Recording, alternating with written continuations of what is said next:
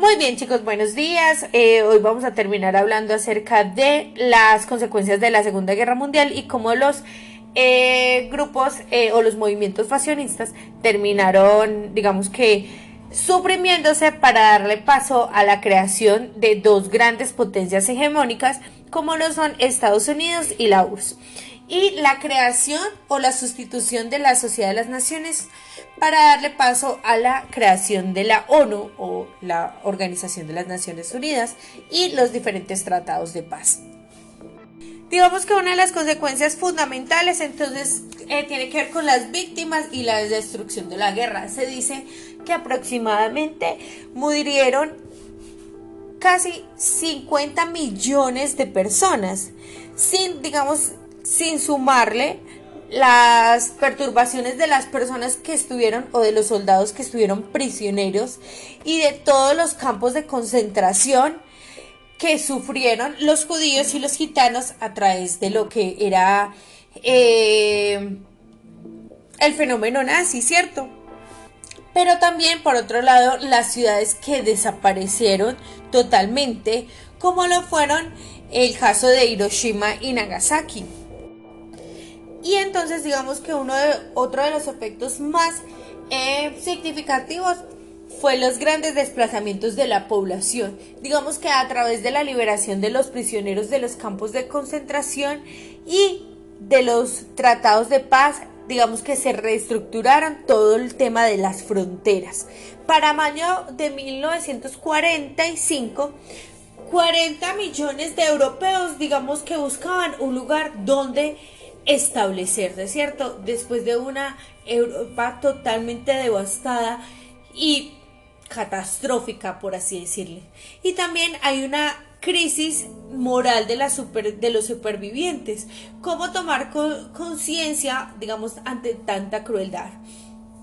Eh, es muy importante, yo a ustedes les voy a compartir como una pequeña película que me gustaría mucho que se la vieran eh, ya que no la podemos ver todos, pero que para que podamos, digamos, asimilar un poco, pues porque una cosa es lo que yo les cuente acá de lo catastrófico y de lo mortal que fue la Segunda Guerra Mundial y otras que ustedes puedan por medio de imágenes también vivenciar, digamos que un poco que se puedan trasladar a esta época, ¿cierto?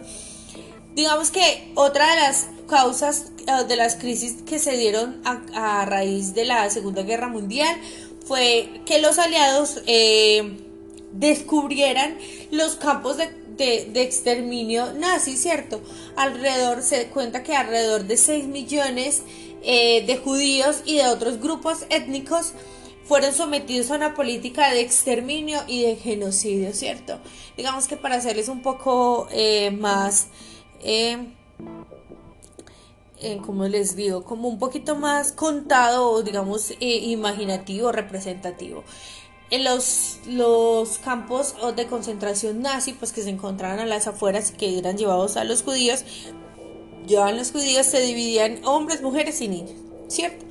Esos lo que hacían es que les decían en cierto determinado momento que se iban a ir a bañar y lo que terminaban era metiéndoles en cámaras de gas y pues terminaban muertos, ¿sí?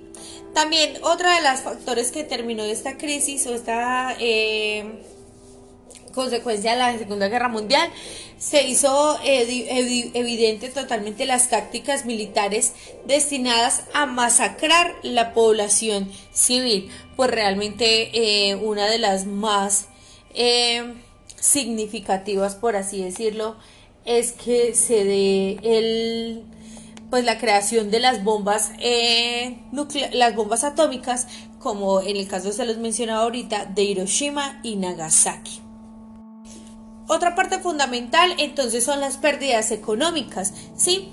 Eh, como ya les decíamos, eh, Estados Unidos no entraba a, no entró a la guerra, sino a partir de la, del ataque de Japón a la base de Pearl Harbor y digamos que también entra a apaciguar un poco más económicamente a todos los, eh, los aliados. ¿Qué hizo la Segunda Guerra Mundial? Destruyó masivamente todas las vías de comunicación, escaseó el petróleo y la producción industrial, digamos que se redujo a un 20%. Y esto entonces produjo que se crearan eh, fondos como el Fondo Monetario Internacional y el Banco Internacional, que permitía la reconstrucción y el desarrollo. Este Fondo Monetario Internacional y el Banco Mundial el único objetivo que tenían era ayudar a los países, digamos, a reconstruir su economía tras la guerra y poder crear un sistema eh, financiero mundial. Eh, pasan dos cosas, ¿cierto? Se da la conferencia eh, de Yalta y se da la división de Berlín. Esta división de Berlín va a ser fundamental para todo lo que va a ser el proceso de la Guerra Fría. La conferencia de Yalta, entonces se, se reúnen Stalin, Churchill y Roosevelt como jefes de gobierno, tanto de la URSS como de la República de la de Inglaterra, perdón, y de Estados Unidos, ¿sí? Y en 1945 para debatir sobre el futuro de Europa tras la Segunda Guerra Mundial. Digamos que estos representantes de las principales potencias planearon cómo iba a ser el futuro de Alemania, ¿sí? Y su posterior control. Además, incorporaron, digámoslo así, a Francia en el reparto, ya que consideraban un país eh, vencedor frente a los nazis. Y se creó, se planteó un organismo supranacional que trabajara por la paz mundial. ¿Qué pasó con Alemania? Las potencias aliadas, digamos que tenían ahora el control de toda Alemania y después del Tratado de Yalta marcaron pautas para dividir Alemania en cuatro, ¿sí? Y eh, las potencias occidentales y la URSS deciden dividirla así. Berlín se divide en cuatro partes o cuatro bloques, mm, pero realmente son dos, Alemania federal y Alemania democrática. En esto entonces vamos a tener que la eh, esta Alemania va a estar, digamos que, dividida entre lo que va a ser el capitalismo y el comunismo. Ahí la creación del muro de Berlín. ¿Qué pasa aquí? Entonces Europa, digamos que dentro de los cambios políticos que se dieron tras la guerra, es que, digamos, Europa perdió todo, todo control eh, que poseía eh, global, todo el poder global que tenía. Y esto da paso a que se puedan encargar, encarnar una lucha de sistemas económicos e ideologías. Por eso es que aquí se da paso a lo que va a ser las superpotencias eh, comienzan a emergir y dividir en una bipolaridad el mundo, la URSS con el comunismo y Estados Unidos con el capitalismo o las democracias, democracias occidentales. Entonces esta lucha de, ideologías dice eh, o lo que trata de mostrar es que va a tratar, eh, va a llevar al mundo a una quién va a dominar el mundo, ¿sí?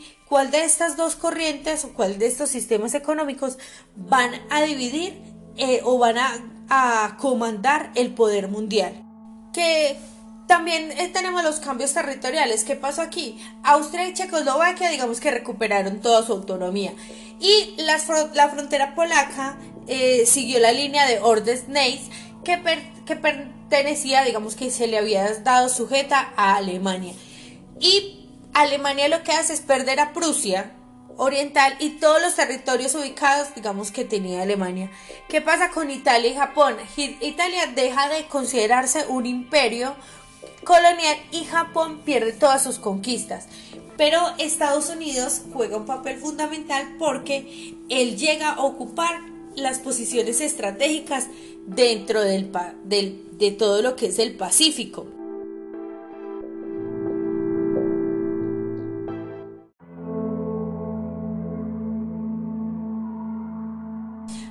Ahora vamos a hablar muy bien de qué fue todo este holocausto judío, ¿cierto?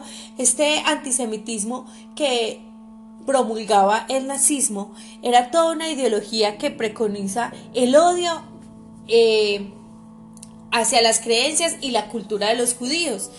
¿Por qué? Digamos que eh, ellos consideraban que no eran parte de esa raza aria, esa raza eh, supernatural que fomentaba Adolfo Hitler y que no debían de existir en la faz de la Tierra. ¿Qué pasa aquí? Digamos que para el año de 1935 eh, se creó unas leyes que se llaman las leyes de Nuremberg, en la cual se retiraba totalmente la, la nacionalidad alemana a los judíos y se prohibían los matrimonios mixtos entre judíos y alemanes. Eh, totalmente se les denegó el ejercicio de cualquier profesión que tuviese que ver con la función pública. Además, los judíos también estaban, digamos, de ser víctimas del nazismo porque consideraban que eran opositores tanto políticos y que estaban eh, ligados a lo que era el comunismo. A este grupo o a este eh, antisemitismo que se ejerció durante la Segunda Guerra Mundial también se le van a sumar los gitanos, los homosexuales y los negros. Ninguno de esos forma parte, digamos, de lo que es em, la, la supremacía de la raza. Y para el año de 1938 se llama la Noche de los Cristales Rotos. Y esto hizo una hostilización de judíos y la, destrucción de sinagogas y tiendas. Lo que hizo eh, eh, el ejército mm, nazi fue eliminar toda forma en la que los judíos se pudieran reunir a ejercer su religión. Digamos que cuando uno, algo fundamental y que se creó eh, fue que el general eh, eh, cuando encontraron los campos de concentración, para que nos hagamos una idea de lo que realmente fue, dijo que debía existir un máximo registro fotográfico de todo lo que significaron esos campos de concentración porque literalmente él dijo así, abro comillas, que se tenga el máximo de documentación, hagan filmes, graben testimonios, porque ha de llegar un día en que algún idiota se va a plantar y decir que eso nunca sucedió, cierro comillas. ¿Qué, qué buscaba él? Pues que realmente se reestructurara y se tuviera en su conciencia lo fundamental y lo catastrófico que fueron los campos de concentración nazi. ¿cierto? De ahí que muchos judíos eh, carguen, digamos, con esa estigmatización o esa eh, todavía pensamiento de lo que fueron eh, durante la Segunda Guerra Mundial. Bueno, pasando más adelante, entonces nos vamos a ir a la creación de la ONU, ¿sí? La Sociedad de las Naciones Unidas, pues digamos que vimos que fue un total fracaso a los inicios de esta guerra y entonces bueno, entonces continuemos. Eh, la Organización de las Naciones Unidas, pues al principio de la Segunda Guerra Mundial fue totalmente devastadora, no servía para nada. Y en 1944 esta pasa a ser reemplazada por la Organización de las Naciones Unidas, cuyos objetivos fueron muy claros y se, redactaron en la Conferencia de San Francisco. ¿sí? El más importante, mantener la paz y la seguridad internacional y por eso es que el 24 de octubre de 1945, con 51 países considerados como miembros fundadores, para finales del 2008 el número de estados que forman parte de las Naciones Unidas son 192 países. ¿sí? Es países, eh, digamos que lo que buscaba en sí todo este proceso de la creación de, la nación, de las Naciones Unidas era realmente crear también un fundamento en el que todos los representantes deben adoptar una decisión en la cual debe existir una mayoría. O sea, no porque uno, dos o tres quieran crear un conflicto se pueda llegar. Digamos que las Naciones Unidas se ha mantenido hasta hoy y ha sido uno de los eh, fundamentos eh, más potencializados dentro de todo lo recreacionado con el movimiento eh, a favor de la paz y mantener la seguridad, ¿sí? Para, digamos que dentro de lo que es el, la Organización de las Naciones Unidas está dividido, digamos que en varias comisiones o agencias. esto digamos que es el Consejo de Seguridad, que es la máxima exponente, y dentro de ellas pues vamos a encontrar lo que es la, la UNICEF, vamos a encontrar la Organización Internacional del Trabajo, el Fondo Monetario Internacional y la UNESCO. Esos digamos que son las cuatro eh, comisiones, organizaciones fundamentales dentro de la ONU. ¿Qué buscaba la creación de la ONU? Digamos que eh, detener, eh, por así decirlo, todo este dominio que se estaba dando eh, a través de lo que fueron la segunda, la primera y la segunda guerra mundial, porque ellos creían que no iba a existir otra guerra, ¿cierto? O sea, con la creación de la ONU y la única función que era detener la guerra y crear un, una atmósfera de paz, entonces ellos no consideraban que se fuera a crear una, una Guerra Fría como lo que se dio entre la URSS y Estados Unidos. Y digamos que otra de las consecuencias es el concilio del Vaticano II, la participación de la Iglesia. Digamos que a partir de la Segunda Guerra Mundial se aceleraron todos los cambios sufridos por una sociedad eh, internacional y la iglesia, digamos que tomó partido, reconoció, reconoció que había una necesidad de adoptarse a esos cambios y a moldearse de esa manera a la realidad del momento. Entonces la iglesia comienza, comienza un proceso de puesta al día. En ese eh, concilio pues hay una transformación de lo que es la iglesia y de cómo la iglesia va a tomar partido en los conflictos o en esas eh, guerras que se van a, dar posteriores. ¿Cómo podemos concluir la Segunda Guerra Mundial? Pues chicos, realmente es la guerra más devastadora que se ha vivido em, a lo largo de la historia. Em, los fundamentos nazistas, pues eh, aún hay algunos eh, en el mundo. Em, también el pensamiento de Adolfo Hitler, si bien era un hombre totalmente inteligente, ¿cierto? Eh, y tan apoderado de su ideología que permitía pues que, que no fuera cambiante, ¿cierto?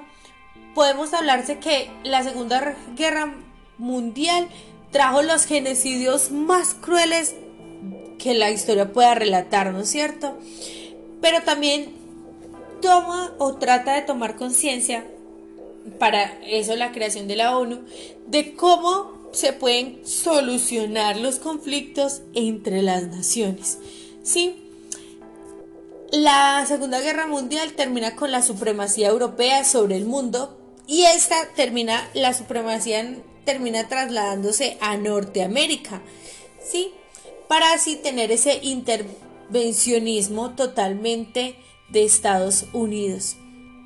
Y digamos que vamos a ver que hay una total ruptura del telón de acero, que esta termina, eh, que se expone tras la doctrina de Truman, y en ella se denunciaba la creación de regímenes comunistas en los países ocupados, digamos, por la URSS, que, que, que ellos que afirmaban pues que era realmente una amenaza para, para, para el capitalismo, ¿cierto?